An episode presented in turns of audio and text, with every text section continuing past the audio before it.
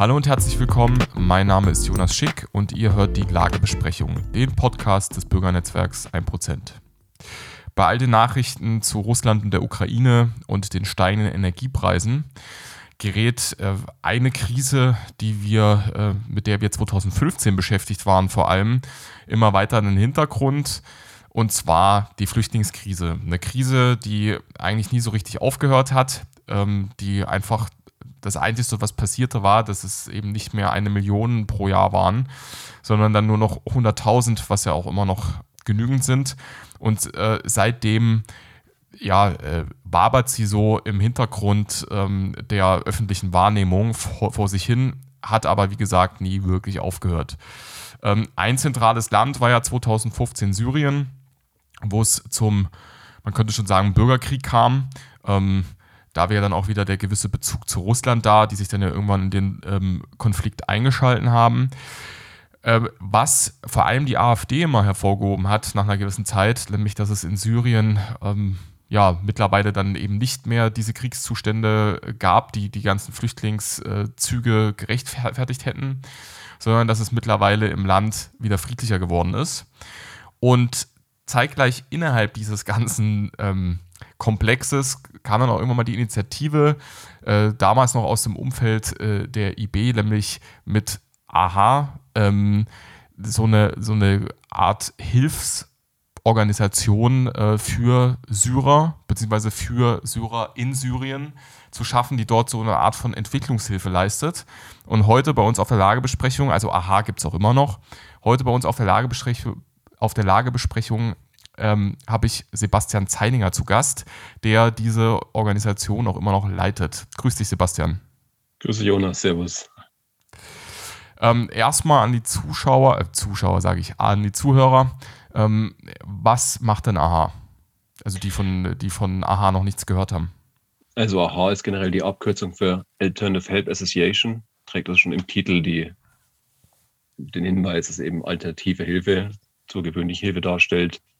Die Idee war damals ganz einfach. Fast jede Partei in Deutschland, von der CDU, CSU bis hin zur Linken, ähm, fordern die Hilfe vor Ort. Das ist bei den allermeisten nur ein Schlagwort. Ähm, bei mir persönlich war die allererste Aktion der EB mit dem Banner Hilfe vor Ort statt Massenerweiterung ziemlich, ziemlich begeistert davon. Wir wollten es einfach ins Leben rufen und umsetzen und mit einem kleinen Projekt zeigen, dass Hilfe vor Ort möglich ist und dass Hilfe vor Ort auch anders möglich ist, weil es gibt ja viele Hilfsprojekte im Libanon, auch von vor allem linker Seite, die dann ähm, diverse Projekte vor Ort umsetzen. Und wir wollten eben sowas von unserer Seite aus starten, um zu zeigen, erstens, Syrien ist in weiten Teilen wieder sicher. Zweitens, es gibt die Möglichkeit einer gewissen Hilfe vor Ort, zu der wir nicht verpflichtet sind, aber die durchaus auch die Forderung nach Rückkehr der Migranten eben stützt, eben etwas humaner sagt, wir helfen auch dann vor Ort, weil eben jeder Euro vor Ort investiert, im Gegensatz zu jedem Euro, der bei uns ausgeben wird, die hundertfache Wirkung entfaltet im Verhältnis. Wie das war ein Grundschluss. Wie sieht denn die konkrete Hilfe ähm, vor Ort aus, die ihr geleistet habt oder auch bisher geleistet? Was sind denn so die Erfolge, die AHA auch für sich verbuchen kann? Ja, der Erfolg ist zuallererst, dass wir wirklich in Syrien aktiv werden konnten. Das war ein langer, steiniger Weg, ähm, hat lang gedauert, hat am Schluss nur über persönliche Kontakte funktioniert. Wir leisten eben nicht die klassische Hilfe vor Ort, indem wir Geld runterschicken und das Geld geht irgendwann flöten oder versickert oder kommt bei den falschen Leuten an, sondern es war von Anfang an klar, mit bescheidenen Mitteln kann man auch nur bescheiden helfen. Und deshalb war für uns immer wichtig, dass jegliche Hilfe vor Ort entbehrlich ist von Anfang an. Sprich, man setzt sich vor Ort nicht fest, sondern hilft eben zur Selbsthilfe. Also man gibt den Menschen ihre Möglichkeit zurück, ihr Geld selbst zu verdienen. Und ganz konkret haben wir unten einen Imker unterstützt, dem sind die Bienenvölker im Krieg abhanden gekommen. Wir haben Weinbauern unterstützt, wir haben einen Bewässerungswagen geholt, einen kleinen Anhänger, das sind alles so kleine Projekte. Die größten und wichtigsten Projekte waren allerdings zwei Busse, die pendeln zwischen Malula und Damaskus. Vor dem Krieg gab es 30 Busse, die eben die 60 Kilometer gependelt sind. Wohnraum ist knapp in Damaskus, zum einen wegen der Zerstörung, zum anderen auch, weil natürlich sich alle vieles kumuliert im, im Stadtzentrum. Und jetzt können Leute tatsächlich in Malula wohnen, günstig, und können nach Damaskus pendeln. Auch die Bauern nutzen das äh, und pendeln nach Damaskus, verkaufen da ihr, ihre Produkte auf den Märkten. Das größte und wichtigste Projekt für uns war natürlich auch immer vom Hintergrund, dass wir kritisieren, dass unsere Regierung im Beispiel Medizinberufe Numerus Clausus auflegt und dann feststellt, es gibt also einen Mangel an Medizin, medizinischem Personal und dann anfängt, in anderen Ländern ähm, dort die Ärzte abzuwerben. Und wenn man nun nach Syrien schaut, haben wir in dem Ort einen letzten verbliebenen Zahnarzt unterstützen können, indem wir die Praxis wieder aufgebaut haben, die zerstört war und ihm einige Gerätschaften geben konnten, sodass jetzt vor Ort dank unserer Hilfe ein letzter Zahnarzt seinen Dienst verrichtet. Ähm, war für uns eben ganz wichtig, auch zu zeigen, es gibt noch Idealisten, die wirklich vor Ort bleiben und helfen wollen, weil es eben auch sehen, wenn sie gehen, da gibt es überhaupt keinen mehr. Und das sind so die klassischen Projekte Hilfe zur Selbsthilfe. Und ähm, wenn ich schon ausholen soll für das äh, wichtigste Thema aktuell, es gibt ein Hostel, für das wir eben ähm, mit unterstützt haben. Es gab vor dem Krieg ein Hotel in Malula und mehrere Übernachtungsmöglichkeiten, auch ein Hostel im Aufbau. Wurde durch alles zerstört. Und dank der Hilfe unserer Unterstützer konnten wir wirklich ein Hostel errichten. Wir haben es auch Hostel Heimat genannt, um dann eben, da werden wir später noch darauf kommen, wieder Leben nach Manula zu bringen, dass die Menschen vor Ort eine Perspektive entwickeln können und dort leben können. Das eben auch sehen. Zum Thema friedlich und Sicherheit in Syrien. Es ist interessant zu sehen, dass die ähm, Einschätzung auch des Auswärtigen Amtes für Syrien immer noch die höchste Warnstufe ist. Als Beispiel Irak hat die Warnstufe nicht. Also Irak gibt es dann Reisewarnungen für bestimmte Gebiete. Das wäre für Syrien eigentlich auch das, das, Richtige, weil Syrien im Landesinneren, vor allem im Westteil, in dem dieses ganze Leben abspielt, wo auch die ganzen großen Städte sind, auch die ganzen Wirtschaftsfaktoren ähm, sind, die im Gebiet oder unter Herrschaft der Regierung von Assad sind, dort herrscht Frieden. Und zwar schon seit über, äh, sagen wir, drei, zwei, seit über fünf Jahren sind diese Gebiete befriedet. Man kann sich frei drin bewegen. Die Leute hatten 2018 nachdem Guter gefallen war und befreit war, wirklich äh, Lebensfreude, wollten wir das Leben genießen. Dann kamen die Sanktionen, aber die, die Lage im Norden bei Idlib, die ist natürlich noch äh, kriegerisch. Da sitzen die, die letzten verbliebenen Al-Qaida- und IS-Kämpfer äh, unterm Schutz der Türken. Und äh, im Osten sitzen die Amerikaner und dort regt sich ab und zu noch die IS. Und da gibt es vereinzelt noch Anschläge. Wirklich weit im Osten, dort wo die Ölquellen sitzen, wie es oft der Fall ist. Aber ansonsten ist Syrien tatsächlich von der Kriegslage her eigentlich gar kein Thema mehr. Die Menschen sprechen auch immer, der Krieg ist vorbei, die Sanktionen müssen jetzt weg. Aber das ist vielleicht ein Thema, das wir vielleicht später noch ansprechen wollen. Also zusammenfassend Hilfe vor Ort mit dem Hintergrund, wir wollen zeigen, Syrien ist sicher und war lange Zeit sicher. Und zum anderen auch zum zeigen, bevor wir hier tausende Euro gezwungenermaßen, äh, sage ich tausende Millionen von Euro rausschmeißen, hilft mit viel weniger vor Ort, wenn man denn so will, um zu zeigen, mit viel weniger vor Ort kann man viel mehr erreichen, lässt den Menschen ihre Würde und zeigt dem auch, das Leben geht vor Ort weiter, weil es kann nicht sein, dass alle abhauen und dann äh, im Schluss in Europa sitzen und dort äh, auch nicht viel besser leben, sondern es muss vor Ort weitergehen und die Leute wollen in der Regel auch zurück in ihre Heimat. Also wäre die Möglichkeit äh, für Leute, die aus den umkämpften Gebieten ähm, fliehen wollen, eigentlich, sie müssten gar nicht mal mehr die Landesgrenze überschreiten. Das tun sie im Regelfall auch gar nicht. Es gibt ja große Binnenflucht in Syrien. Interessanterweise unterstützt die Bundesregierung eher die Region Idlib mit Millionen von Euro, also wo die Islamisten sitzen. Also offiziell unterstützt sie keine Islamisten, aber man kann sich denken, was dann tatsächlich heißt. Und von dort sind viele Menschen geflohen. Klar, wir wissen ja auch die, die brutalen Bilder aus Syrien aus den ersten Kriegsjahren, die kennen wir sicher einige noch von uns, ähm, mit Kopfabschneiden und dergleichen mehr Grausamkeiten hat dazu geführt, dass vor allem die Minderheiten sich unter den Schutz äh, der Assad-Regierung geflüchtet haben, unter Schutz der syrischen Armee. Also in der syrischen Armee kämpfen Schiiten, es kämpfen Sunniten, es kämpfen Christen, es kämpfen Drusen, weil durch die, ähm, die Wahl zwischen äh, Halsabschneidern und einem autoritären Regierung, oder wie man es mal nennen mag, ähm, relativ leicht fällt. Ja? Und deswegen gibt es eine große Binnenflucht in Syrien, ähm, vor allem aus den radikal-islamistischen Gebieten in die befreiten Gebiete. Andersrum eher weniger, es sind meistens bewaffneten Kämpfer, die die Fluchtkorridore genutzt haben. Und ansonsten gibt es in umliegenden Ländern recht viele Flüchtlinge. Also Türkei unterstützt mit eigenen äh, Interessen wiederum auch äh, viele syrische Geflüchtete. Ähm, Im Libanon sitzen ganz viele, da haben wir zuerst sehr engagiert. Und da war interessant zu sehen, dass da vor allem Frauen und Kinder sitzen. Die Männer waren entweder im Krieg oder eben weg in Europa, haben die Frauen wirklich sitzen lassen. Die konnten teilweise die Miete nicht zahlen von dem Zeltplatz. Da herrscht viel Elend, aber da hocken sie auch seit mehreren, seit mehreren Jahren in Flüchtlingsheimen und dabei auch versucht, oder vielmehr Flüchtlingszelten, und dabei auch versucht, die zur Rückkehr zu bewegen, sagten, wir geben euch Geld, ihr könnt nach Hause gehen. Ähm, Währenddessen hat auch die Regierung Assad eine Amnestie, eine Generalamnestie für alle erlassen, die auch früher irgendeiner Form in der, in der Opposition waren. Es sei denn, sie haben Leute umgebracht. Aber für den Rest darf ohne Probleme nach Syrien zurückkehren. Aber da herrscht eine große Lethargie, die wollen da gar nicht weg. Also von dem her, die Flucht in Europa ist immer noch so die Flucht ins, ins verheißene Land, wo, wo Milch und Honig fließen.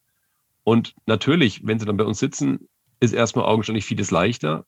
Dennoch, gerade die Leute aus Syrien aus der Mittelschicht, die ja bis 2018 oft noch vor Ort geblieben sind und die erst aufgrund der schweren Sanktionen dann äh, gehen mussten wegen der Hyperinflation, ähm, die merken ganz schnell, erstens, die soziale Stellung in Europa ist nicht dem gerecht, was sie früher in Syrien kannten. Da kommen aus der Mittelschicht, sind angesehene Bürger und wohnen dann irgendwo in, in Deutschland im Asylheim und hausen da mit irgendwelchen naja, äh, unteren Schichten äh, und, und kommen auch nicht auf die Beine, weil sie auch merken, das Leben ist teuer und äh, die wollen zurück. Also die Tendenz ist ganz klar, die suchen natürlich, das kann ihnen keiner verdenken, ein besseres Leben. Solange die Möglichkeit besteht, machen sie halt auch. Aber die Illusion legt sich in der Regel schnell. Und deswegen umso wichtiger, gerade in unserem Bereich, auch im Bereich der AfD, um dieses verdammte Narrativ zu zerstören, dass Syrien eben noch ein Kriegsland ist, dass Syrien brutal gefährlich ist, sondern ganz klar aufzuzeigen, also erstens, die Syrer wie wir sie inzwischen meinen zu kennen von unseren, von unseren Freunden, die äh, oft Ärger machen, das wird den Syrern nicht gerecht. Das ist ein Hochkulturvolk, ist ein hochanständiges Volk mit einer großen Kultur, äh, sehr gebildeten Menschen, ähm, mit einer brutalen Geschichte, äh, auch Geheimdienst und so weiter von, von Eingriff der USA und NATO.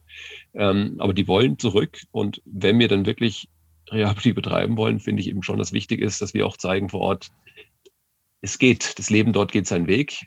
Auch der Austausch ist wichtig mit den Syrern und den Syrern selber auch klar machen. Klar, ihr könnt in Europa kommen, bloß das könnt ihr vergessen. Jetzt kommen die gleichen Probleme, die ihr habt, bei uns eben auch hoch. Also helfen Leuten zurückzukehren und sei es nur plakativ und sei es nur im Kleinen.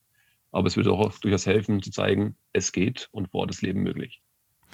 Ihr habt euch jetzt ja ganz konkret eine Stadt ausgesucht, nämlich Malula. Du hast sie schon äh, erwähnt. Ähm, warum Malula? Also hat es einen bestimmten Grund? Oder war das einfach nur, ähm, weil dort die Verbindung am besten zustande kam?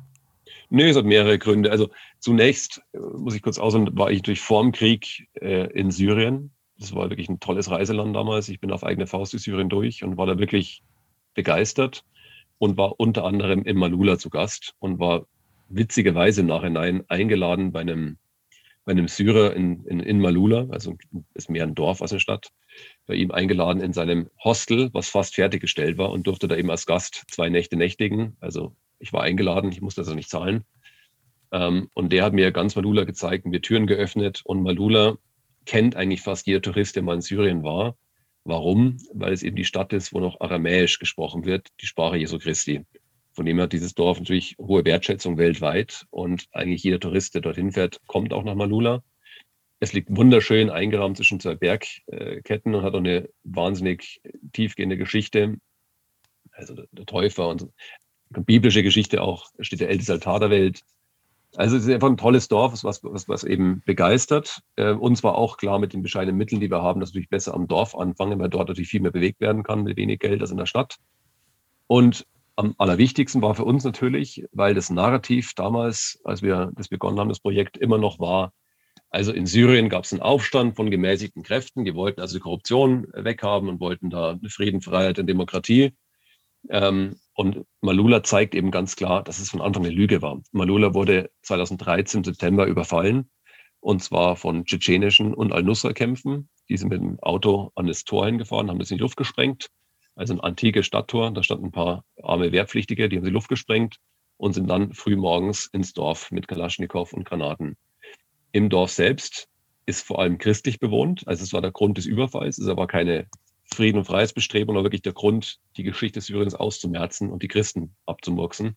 Und sind ins Dorf rein. Die Dorfbewohner haben sich wirklich heldenhaft verteidigt mit Jagdgewehren und einigen Flinten, ähm, haben trotzdem nach drei Tagen verloren. Da, der, da wurde die Tür geöffnet, dass eben durch, durch hinten durch die vielen Gänge ins Dorf rein sind und haben dann wirklich eine Gänsehautgeschichte eigentlich. Ähm, zunächst drei Leute erschossen, indem sie die Knarre im Kopf hielten, sagte, er soll als Glaubensbekenntnis Islams sprechen. Und er sagte, nein, äh, I was born a Christian, I'll die a Christian. Da wurde er auch umgebracht. Und der neben ihm Sitzende, nachdem er gesehen hat, dass er erst schon abgeschossen wurde, die gleiche Frage mit der gleichen Antwort begründet, wurde auch erschossen. Der dritte war auch noch standhaft. Also da sind wirklich Gänsehautgeschichten dabei. Und wer wie ich so gern Salomon und sowas liest und die Geächteten, der hat da unten wirklich aus erster Hand mal erfahren, mit, mit, mit Veteranen zu sprechen auch und wirklich Heldengeschichten zu erleben. Und deswegen war Malula für uns eben aus allen Blickwinkeln perfekt. Wir konnten das Narrativ damit zerstören. Wir konnten auch zeigen, dass es in Syrien Christen gibt, was viele natürlich nicht wissen. Und so wirklich ganz, ganz alte äh, Christengeschichten. Ähm, wir konnten mit Leuten zusammenarbeiten, die aus Idealismus unten waren und dass wir beim eingeladen waren zum Kreuzfest 2018 nach der großen Befreiung von Guta, haben mit den Leuten auch wirklich gesprochen und zusammen die ganze Nacht oben auf dem Felsen verbracht, was eine große Ehre war. Und die hatten ganz viel von denen einfach ein Kreuz am Unterarm tätowiert. Und man kann sich vorstellen, was denen passiert ist, wurden die festgenommen. Also die haben wirklich für ihre Religion, für ihre Überzeugung, für ihre Heimat gekämpft. Und das Narrativ wollten natürlich auch stärken, wollten sagen, es ist ja nicht so, dass da alle wegrennen, sondern es gibt auch Leute, die bleiben vor Ort und kämpfen mit der Waffe für der Hand und befreien und kämpfen für die Heimat. Deswegen war Malula für uns perfekt und ist auch nach wie vor perfekt für uns. Da sind wir ganz zufrieden mit. Also wurden die Verbindungen auch ähm, über deinen Aufenthalt, den du dort schon hattest, ähm, dann geknüpft? Also musstet ihr nicht gleich bei Null anfangen, um da direkt nach Malula jetzt Verbindungen aufzubauen? Wir hatten viel Unterstützung. Manuel Ochsenreiter, der leider verschieden ist mittlerweile, er hat uns auch sehr unterstützt. Also natürlich war am Schluss entscheidend meine persönliche Bekanntschaft und auch ähm, die Fürsprecher, die ich hatte, dass es geklappt hat mit den ganzen Visa. Es war offiziell noch Kriegsland, als wir da rein sind. Ähm, aber das war dann schon entscheidend am Ende, dass die Leute uns vertraut haben, weil durch syrische Regierung extremst ähm, vorsichtig ist, wer dann ins Land reinkommt und welchen, mit welchen Ambitionen und so weiter. Wir haben allerdings keinen Kontakt zur Regierung, logischerweise, weil wir halt uns auf politischen Sachen fernhalten wollen. Aber die Visa-Erstellung ähm, war für uns ganz wichtig, die wir dann bekommen und wurden eingeladen nach Malula und haben dort das Projekt dann beginnen können. Ja. Jetzt war ja dann für euch Corona, wie für viele andere Unternehmungen auch, ja so ein Prellbock der ähm, bei dir immer auch Reisen veranstaltet, ähm, dann vor Ort. Ähm, wenn ich das richtig in Erinnerung habe, ist es ja auch so, dass ihr die Reisen extra für Unterstützer anbietet, damit die ja nochmal selbst sehen können, wo denn ihre Hilfe genau ankommt und wofür sie denn verwendet wird. Ähm, was hat äh, das für eure ganze Unternehmung denn ähm, ja, äh, ausgemacht? Also wart ihr kurz vorm Scheitern oder ähm, Erzähl mal, was nee. Corona. Äh, da hole ich auch wieder etwas aus. Entschuldige, da hole ich auch wieder etwas aus. Also ganz wichtig war natürlich, das Projekt als solches hat mir erhofft, dass wir da irgendwie Debatten anstoßen. Wie wir alle wissen, äh, war das genau zu dem Zeitpunkt gestartet, dass uns die ganzen Kanäle gestrichen wurden und dass man auch ganz schnell gemerkt hat, es geht im Establishment nicht um Debatten oder um irgendwie Diskussionen und so weiter. Man kann also machen, was man will. Ähm, das Projekt war natürlich schwer angreifbar für sie, wurde deswegen noch mehr ignoriert. Also kurzum, ich war nicht zufrieden mit, wie es läuft und sagte mir, wir können es nicht ewig weiter wursteln wir haben eigentlich das Wesentliche umgesetzt, äh, dass wir hier vor Ort tun und, und haben auch da Leute gefunden, die uns unterstützt haben in dem Bereich und haben auch viele gute Leute kennengelernt. Aber es war nicht, es, es hätte nicht so weitergehen können. Also auf, auf Dauer da äh, Geld nach Syrien zu schicken und dann noch zwei Busse zu kaufen und nochmal eine, eine, eine Praxis. Das Prinzip hat, glaube ich, jeder verstanden, was wir gemacht haben. Und deswegen war Corona eigentlich dankenswerterweise, da weil ich sagte, dann müssen wir es eben umstrukturieren. Also wir wollten weg von der Spendenabhängigkeit und wollten sagen, wir brauchen eigentlich Sachen, Hilfe zur Selbsthilfe, die sich selbst tragen. Ähm, und dann war natürlich die Reisen, die Unterstützer, das haben wir so unter der Hand organisiert, vollkommen klar. Aber das hat uns auf den Weg gebracht. Es gab vor dem Krieg in Malula das große Hotel, es gab das Hostelenaufbau und es gab das Kloster mit Übernachtungsmöglichkeiten. Also fehlt dort hundertprozentig ein Hostel oder ein Hotel, dass Leute wieder schlafen können, weil Touristen kommen immer nach Malula. Also haben wir gesagt, gut, dann suchen wir ein Objekt ähm, und machen ein Hostel hatten auch natürlich genügend Zeit mit Corona, waren startbereit Anfang 2020, äh, sind genau in den Lockdown reingerauscht, haben es dann verschoben auf Herbst.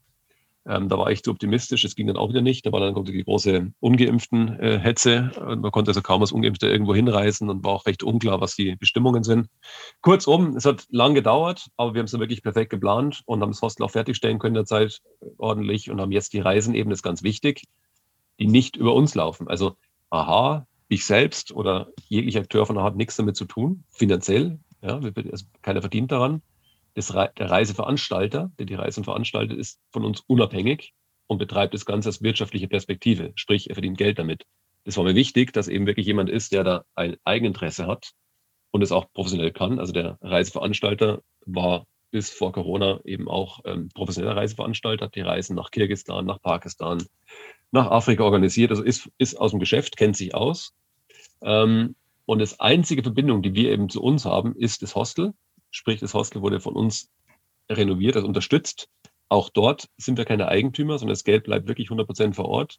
Und auch da die Leute haben begriffen, worum es uns geht. Und mit vier geplanten Reisen pro Jahr, also kleiner Leak, es werden sicher mehr werden, ja, ähm, ist das Hostel lebensfähig. Sprich, mit dem Geld, was sie dort einnehmen, das vor Ort verbleibt, kann die Eigentümerfamilie und das Konzept ist ja auch dahingehend so, dass sie sagen, die sollen nicht nur nach Malula kommen und dort schlafen, sondern es geht auch darum, zum einen können sie AHA-Projekte sehen mit eigenen Augen, wenn das gewünscht ist. Wichtiger war uns aber vor allem, dass sie eben Malula selbst kennenlernen und dass auch ein Veteran bei der Führung dabei ist und auch die Kriegsgeschichte erzählt. Dass es die Reise nicht bloß touristisch ist und auch den, die jüngste Vergangenheit beinhaltet. Und der Kontakt zu den Leuten vor Ort. Sprich, in Malula wird den Touristen ein gemeinsames Mahl bereitet von syrischen Leuten aus dem Ort. Also syrische Spezialitäten, sehr so tapasartiges Essen immer, die auch dann den Abend mit ihnen verbringen. Es hat beim ersten Mal gut funktioniert, also ziemlich lang gedauert anscheinend mit viel Musik, Gesang und Arak und Wein. Und genau das wollen wir machen. Wir wollen dann inter interkulturellen Austausch schaffen. Wir wollen, dass Leute sich unterhalten können mit Syrern, um wirklich einen unverfälschten Blick kriegen. Und zwar nicht irgendwelche Funktionäre von, von Parteien oder sowas, sondern wirklich schlicht ergreifend einfache Dorfbewohner, die aus ihrer Sicht schildern, was die Probleme in Syrien sind. Und das Schöne ist, dass das Projekt auch von den Syrern verstanden worden ist, die es auch wirklich umgesetzt haben, logischerweise, ähm, und die wirklich Freude daran haben. Also die, die waren richtig begeistert, haben sich richtig Mühe gegeben. Und ähm, ja, so wird es künftig laufen. Wir werden künftig die Reisen werden angeboten über einen unabhängigen Reiseanbieter. Wir tragen unseren Teil zu bei, dass eben das Hostel da unten ist. Wer spenden will, kann es direkt vor Ort tun. Und wer sich Sachen anschauen will, kann es auch direkt vor Ort tun. Und durch die Menge an Reisen, die wir hoffen zu erreichen, wird natürlich auch eine gewisse Gegenöffentlichkeit geschaffen, dass irgendwann der Punkt kommt, wo zu viele Leute auch darunter fliegen, sich jetzt einfach anschauen. Und der Tourismus ist am aufsteigenden Ast in Syrien. Letztes Jahr waren über 40.000 Leute trotz Corona in Syrien. Also steigt ganz, ganz stark an. Ist absolut sicher. Wir sind, also der Reiseveranstalter mit engen Austausch mit, den, ähm, mit dem Veranstalter vor Ort, dem auch die Routen plant und der Leute nach Aleppo hochschickt. Alles sicher, alles problemlos. Selbst nach, ähm, nach Palmyra geht es mittlerweile wieder, wobei dort noch einige Sonderbestimmungen sind. Also kurzum, das ist das Konzept. Wir wollen von Spenden unabhängig sein, wollen trotzdem das Erreichte eben festigen und wollen Leuten vor Ort zeigen, mit etwas Eigeninitiative und mit eigenen Ideen könnt ihr euren eigenen Lebensunterhalt dank westlicher Devisen vor Ort bestreiten. Das ist die Idee, das ist die Lage. Und mit dem Hostel, das wird aber aktuell ist noch nicht möglich, will ich auch meinen geplanten Volontieraustausch. Also ich war selber viel unterwegs, war bei ähm, Vandana Shiva auf der gentechnikfreien Farm in, in Indien in, ähm, in Nafdania, äh, war auch in, in Syrien im Kloster, habe dort gearbeitet. Also es ist eigentlich üblich unter den Reisen, unter Leuten, die reisen, dass man irgendwo manchmal bleibt und irgendwo arbeitet. Und so ein Projekt wollen wir eben auch schaffen für junge Patrioten aus Deutschland und Europa. Warum? Weil ich eben schon aus meinem Umfeld kenne, dass Reisen gerade in solche Länder weltanschaulich, weltanschaulich unglaublich prägen. Also gerade der Austausch mit derartig fremden Kulturen, auch mit ganz anderen Erwartungshaltung reingeht und dann ganz überrascht ist. Die Gastfreundschaft, auch die, die normale Sichtweise, die wirklich viel weltanschaulich mit uns Überschneidung hat, der Syrer. Also die, die Syrer sind einfach normal. Und das ist eben schon eine ganz wichtige Sache, nachdem Bundeswehr wegfällt und Wehrdienst, haben die jungen Leute ja nicht mehr viel. Und das ist schon so ein Stück weit ein Abenteuer, was wir anbieten wollen, dass Leute runtergehen auf eigene Kosten und dann da vor Ort arbeiten und eben auch im engen Austausch mit den Syrern vor Ort möglichst viel mitnehmen auch vor dem Hintergrund äh, Ukraine-Konflikt und so weiter, dass natürlich gerade in der, in der patriotischen rechten Szene viel, ja, viel flaches Wissen herrscht und gerade NATO-Kriege oder Westbindung, die kann man in Syrien einfach ganz klar studieren, was Westbindung, was NATO-Kriege, was äh, US-Interventionen heißen können für die einfachen Leute, weil das Elend und Leid der Leute vor allem darauf beruht, dass irgendwelche westlichen äh, Demokratien äh, darauf spekulieren, einen Regime-Change auf Gutdünken durchzuführen und daraufhin beschließen, dass der westliche, dass der normale Syrer eben keine medizinischen Produkte mehr kaufen kann wegen der Sanktionen oder eben kein Geld mehr abheben kann oder auch kein Geld mehr runterschicken kann. Also ganz konkret, ich will, dass Leute eben wirklich sehen, wie das Leben vor Ort ist, weil wenn wir das nicht schaffen, dass wir Leuten zeigen, wie Syrien ist, dann kommen wir keinen Schritt weiter und bleiben auf der Stelle stehen. Am Schluss hockt ein halb Syrien in Deutschland und wird uns alimentiert. Das kann natürlich auch nicht die Lösung sein. Wo muss ich ähm, denn hin was muss ich anklicken, damit ich ähm, die Reise oder äh, an wen muss ich mich wenden, um dann die Reise auch wirklich buchen zu können? Also wir haben es fleißig inseriert. gerade erst begonnen. Ähm, Im aktuellen Infodirekt ist ein großer Schwerpunkt zur Syrienreise von Michael Scharfmüller, der mit der Reisegruppe dabei war. Also konkret unter www.reise-nach-syrien.de. Das kann man einfach nur googeln, dann findet man es auch gleich. Und dort kommt man mit Leuten in Kontakt, die es organisieren, die es veranstalten. Und da werden auch alle Fragen beantwortet. Es gibt schon viele Anfragen, was ich gehört habe. Es sind sowohl individuelle Reisen möglich, als auch eben eine wieder kurze Fünftagesreise im September, die halt schon besonders ist, weil die jetzt zum Kreuzerhebungsfest nach Malula geht. Und es ist schon sehr beeindruckend. Also da ist wirklich in Malula wirklich die Hölle los. Das ist, da kommt jeder, der irgendeinen Bezug hat zu Malula, kommt nach Malula. Und dort feiern die Christen seit über 2000 Jahren, und zwar die orthodoxen Christen auf der linken Seite und die Katholiken auf der, auf der rechten Seite das Kreuzerhebungsfest, sprich die, die Feier zum Auffinden des Jesuskreuzes, was mit Freudenfeuern bis nach Konstantinopel gemeldet wurde. Und Malula war eben ein Teil. Sie entzünden also auf den Bergen leider keine Holzstöße, sondern Autoreifen und ballern wie wild mit Kalaschnikows in der Gegend rum. Aber es ist trotzdem sehr beeindruckend, das zu sehen. Auch die Gottesdienste, auch die Geistlichen, die ja auch, ist ja auch das Schöne, die Christenheit unten lebt ja. Also die, die, die Priester vor Ort, die sind geblieben. Wir waren dann auch zu Gast im, im Kloster in Damaskus, äh, wo dann der, der Priester uns eine Granate zeigte, wo schon Blumen rauswuchsen. Die schlug also wie durch ein Wunder im Innenhof ein, als just die wichtigsten Würdenträger versammelt waren und es waren Blindgänger.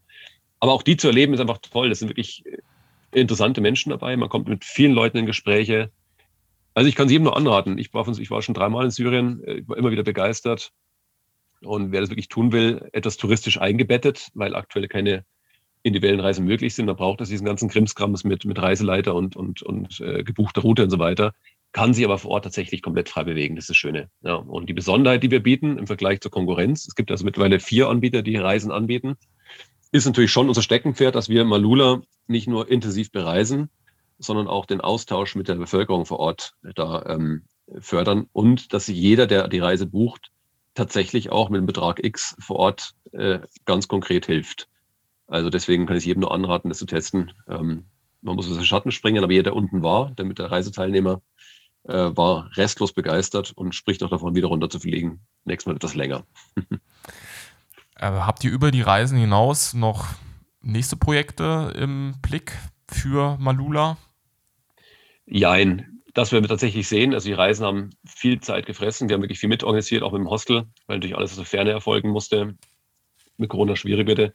Prinzipiell ja, aber nochmal, wir wollen ja weg von der Spendenabhängigkeit. Ähm, also konkret haben wir aktuell Ziele, dass wir versuchen, eine Städtepartnerschaft anzuleiern mit Malula und einer beliebigen deutschen Stadt. Das haben wir schon mal versucht in Buxtehude. Das schlug aufgrund der Stimme der CDU fehl. Das war also ein AfD-Antrag. Ähm, es geht darum, worum geht es denn? Wir wollen einfach zeigen, dass Syrien sicher ist. Und je mehr das auf allen Kanälen kundtun und je mehr das wirklich auch im Freundeskreis berichten, desto besser für uns. Und ich muss auch sagen, das ist eines der wenigen Projekte der letzten, letzten Zeit, ähm, die trotz aller Repression und so weiter einfach Freude machen. Also man geht runter, man kommt wohlgelaunt zurück und, und, und äh, hat dann ein lustiges Erlebnis, ein schönes Erlebnis, hat was zu erzählen. Man, man kann auch ganz schön angeben, dass es Syrien war, also nicht von mir, weil ich kenne es ja, Leute, die es nicht kennen. Also kurzum, es macht Freude. Die Leute vor Ort sind auch mit uns äh, sehr zufrieden. Aber es ist schon viel Arbeit und nochmal, man kann natürlich beliebig Geld runterschicken. Man kann nur sagen, liebe AfD, ähm, die Ungarn und die Polen haben tatsächlich hohe Beträge runtergeschickt und dann eben Schulen errichtet ähm, mit dem gleichen Grund wie wir, eben Hilfe vor Ort statt Masseneinwanderung. Warum denn nicht mal als Partei sowas in die, in die Wege leiten, ja? Und sei es nur als, als ja, etwas Reformbewegung gegen diese aus meiner Sicht etwas zu krasse Westbindung der AfD, ähm, weil der Westen uns wirklich viel Schaden anrichtet und wir eigentlich uns ins Bein schießen, wie immer. Ja? Also der, die Amis verhängen Sanktionen und dann nehmen wir die Flüchtlinge auf und kümmern uns drum. Während es eigentlich ganz einfach wäre, Sanktionen aufheben, Leute in Frieden lassen und Handel treiben. So, aber wie gesagt, gerne mit größeren Akteuren. Wir machen natürlich weiter mit dem Projekt. Das Volontierprojekt ist mir auch noch ein ganz großes Anliegen, um da Jugendlichen zu ermöglichen, runterzugehen, das zu sehen.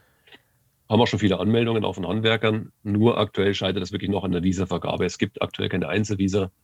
Also können wir es aktuell nicht durchführen. Das kann sich aber jederzeit ändern. Also Syrien versucht verzweifelt auch den Tourismussektor zu fördern und hat viele Erleichterungen in dem Gebiet ähm, geschaffen sie setzen halt leider noch sehr stark auf diesen, auf diesen gebuchten Tourismus mit, mit Reiseroute und so weiter. Aber wer weiß, vielleicht kommt es nächstes Jahr, vielleicht auch in zwei Jahren, aber zum Glück haben wir auch keine Eile im. Deswegen konkrete Projekte, jein. Wir haben ein, zwei in der Pipeline, aber wir werden sehen, was wir machen.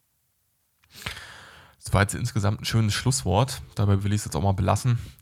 Ähm, Im Hinblick auf Westbindungen und was sich die AfD noch so abgucken kann. Und ähm, danke für ähm, die Einblicke, Sebastian. Und äh, weiterhin viel Erfolg bei dem ähm, unterstützenswerten Projekt. Ähm, ich mache dann auch gleich nochmal Werbung, weil wir haben nämlich in der Kehre in der neuen, haben wir nämlich auch ein Inserat von euch. Sehr gut, und, sehr gut. Ja, vielen Dank ähm, nochmal. Ja, gut. Also auch an alle äh, Kehre-Leser, die jetzt vielleicht zuhören, ähm, schaut mal genau in die Zeitschrift rein. Da findet ihr dann nämlich auch ähm, die angesprochene Webadresse, äh, auf der man sich dann auch zur Reise anmelden kann. Also anmelden, aha, weiterhin unterstützen, vielleicht auch neu unterstützen für diejenigen, die es noch nicht getan haben. Und in diesem Sinne äh, soll es dann auch von der Lagebesprechung gewesen sein. Ähm, wir hören uns dann einfach zur nächsten Lagebesprechung.